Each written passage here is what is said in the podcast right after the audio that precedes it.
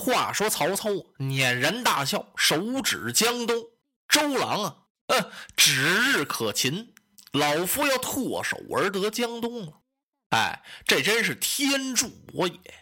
要不是凤雏献连环计，我的战船怎么能这么平稳吗？啊，周郎啊，周郎，你这个娃娃特意的傲慢了。那凤雏先生就在江东，可是你目不识人呢。”你说这人的心理状态也怪。曹操现在骄傲的不得了，可他呢，相反倒看人家周瑜挺傲气。他说周瑜不是打了桩小胜仗吗？哎，他就忘乎所以了。其实啊，这次赤壁大战，周瑜比曹操啊冷静的多。曹操这摇头晃脑的神气十足的样子呀，他的谋士程昱心里头有点不是滋味几步走过来了，哈，丞相，哎。仲德，你有什么话说吗？哎呀，丞相，您看，这个战船呢，锁在一块倒是不错，平稳倒是很平稳。不过这要是打起仗来，对方以火相攻，我军可很不利呀。周瑜要是一纵火烧咱们，咱们怎么躲呀？这要不是这么拴着，一只船着火，渔船可散呢，其他船都可以躲开呀。现在这一只船要着了，可就全着了。哈，丞相不可不察呀。哎，仲德，你呀只有远虑，很少近谋啊！你想的挺远，不过眼前的事儿你还没看透。哎，荀攸听着这话挺别扭，他过来了。丞相，仲德所言极是啊，他说的对呀。丞相，您怎么说他有远虑而无近谋呢？哈哈哈，荀先生，还有你，今儿个我给你们两个人说一说。我来问你们，现在是什么季节呀？隆冬时刻，着啊！你们再看那浩瀚的长江，嗯，荀攸和程昱举目一看，就看那江水波浪滔天，哗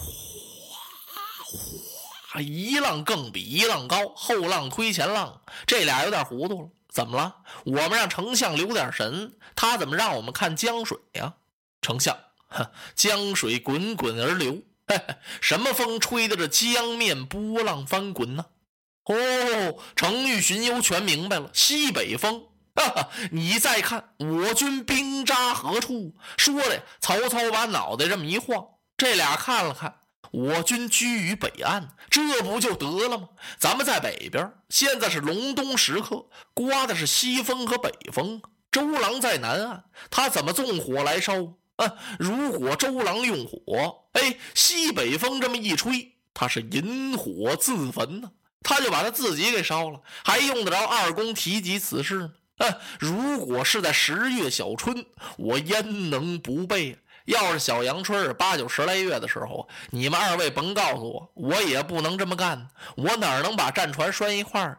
那岂能与兵法相合？我违背兵书战策，我这仗还怎么打呀？曹操几句话说的，船头众将双挑大指。我等拜服丞相，用兵如神。丞相神人也！哇，怎么回事？这都乐的，只有程昱和荀攸互相看了看，轻轻摇了摇头。他们把手一背，虽然都不言语了，可是心里头也不踏实。那么怎么不再劝几句了？还劝什么呀？昨儿晚上已经扎死一个了，谁怎么了？俩人呢，都尽在不言中了，各自归班。曹操传令，各个战船落下风帆，各归水寨听候调遣。不日就与周郎开仗了。我手下多是些北方军校，不习水战，多亏凤雏先生的妙计，要不然怎么能渡过长江擒周郎呢？要不然怎么能过长江？秦周郎，曹操的话还没说完，有武将之中撞出两位来。丞相且慢，我等虽然生于塞北幽州，不习水战，可是今日也愿在丞相跟前讨一令，驾小舟去周郎营中斩将夺旗。哎呦！曹操一看，好啊，我手下真有这样的勇冠三军呢。注目一看，原来是袁绍手下的两员大将焦触、张南二位将军愿讨令是不错呀。不过大战舟已经连锁在一起了，没有那么多的大船了。交出张南一拱手啊，丞相，我们只要小舟，不要大船。这俩心说要大船，算什么能耐？丞相，您不是把大船连上了吗？上头都铺好了板子了，我们也不拆，也不要，我们就要那小舟。我们要驾一叶轻舟到三江口取周郎的人头。哎，二位将军，你们自幼生长在北方，乘船不便。这江南的水军，他们常常在水上操练，水战精熟。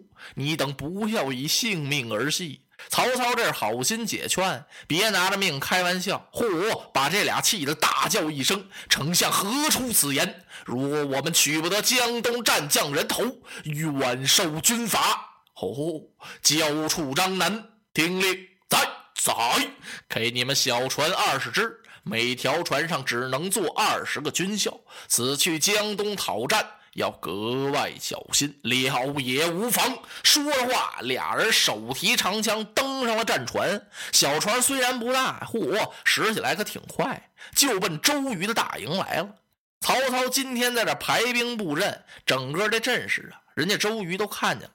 怎么回事？曹操这儿一点兵，细作报入大营。周都登高一望。坐在那山头上，带着亲随小校五百名，后边一杆大道旗。周瑜坐在山头这儿，一看是不住的点头啊。他挺佩服曹操的用兵，使都督更为高兴的是，凤雏先生的这个连环计简直太妙了，非把曹操给蒙了不可。明摆着吗？你看那战船多稳呐！曹操一定会高兴，他这么一高兴，是必然轻敌呀。他认为江东可取了。哎，他哪里知道凤雏先生的连环计，就把你孟德活活的给锁住了。哎，都督看着看着，突然间就由那曹操的水寨之中冲出来二十几艘小船干什么呀？都督心想：难道还想偷袭我的大营吗？感情周都督早就做了准备了，把兵将已经派完了。水路有两位先锋官，是韩当、周泰。交处张南的船刚刚一接近人家江东的防线，古代年间打仗也有防线，那当然了，人家韩当、周泰就看见了，两个人互相递了个眼色，这船悄悄的打两边就圈过来了。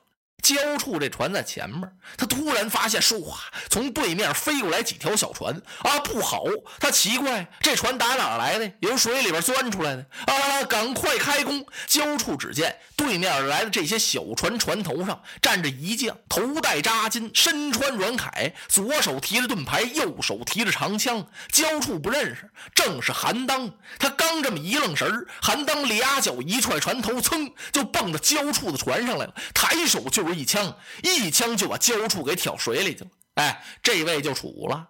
旁边那张南这么一看，哎哎，心说怎么回事？就这么一眨眼的功夫，那焦处没了。他稍微这么一丢眼神，由他的右侧里嗖的一下钻过来一条小船哎，别名就叫浪里钻。随着那浪就滚过来了。紧接着有人大喝一声：“啊！”手起一刀。张南那脑袋就掉了，跟着就掩杀过来，把曹操杀的大败。这时候曹操，把援军派上来了，大将文聘也带了那么几十只小船。文聘要说在汉路上那是能杀惯战，可是今儿一遇韩当、周泰，他也不是个了，把二将杀的望风而逃啊。这俩人贪功心盛，还死追不舍。周瑜怕他们俩人吃亏，吩咐一声：“鸣金调回。”当当当当当当当！随着一阵铜锣响，闻金必退。韩当、周泰就把船队收回来了。正在这时候，周都督就看远处里曹营水寨正居中那杏黄旗掉下来了，一下子掉到江里了。周都督乐了，啊，他笑什么呀？都督明白，那杏黄旗是指挥旗，这旗子一掉，那指挥谁呀？曹军非乱了不可。再说这古代年间打仗有点宿命论，就是讲究点迷信。周都督认为这杏黄旗一掉，对曹操啊不吉祥，所以他乐了。那么这杏黄旗是怎么掉下来的呢？让风刮的呀。周都督这功夫就站起来了，由于他特别高兴。他右手一掏雉尾，左手一扶佩剑。恰在这时候啊，他身边一杆大旗呀，让风吹的这么一打卷儿，那个旗的飘带正好扫到周都督的脸上啊！啪！啊！周瑜打了个冷战，旁边的军校就看周瑜都督唰的一下脸就白了，紧跟着嘟嘟大叫一声“不好”，口吐鲜血，咕咚一声昏倒在了山头。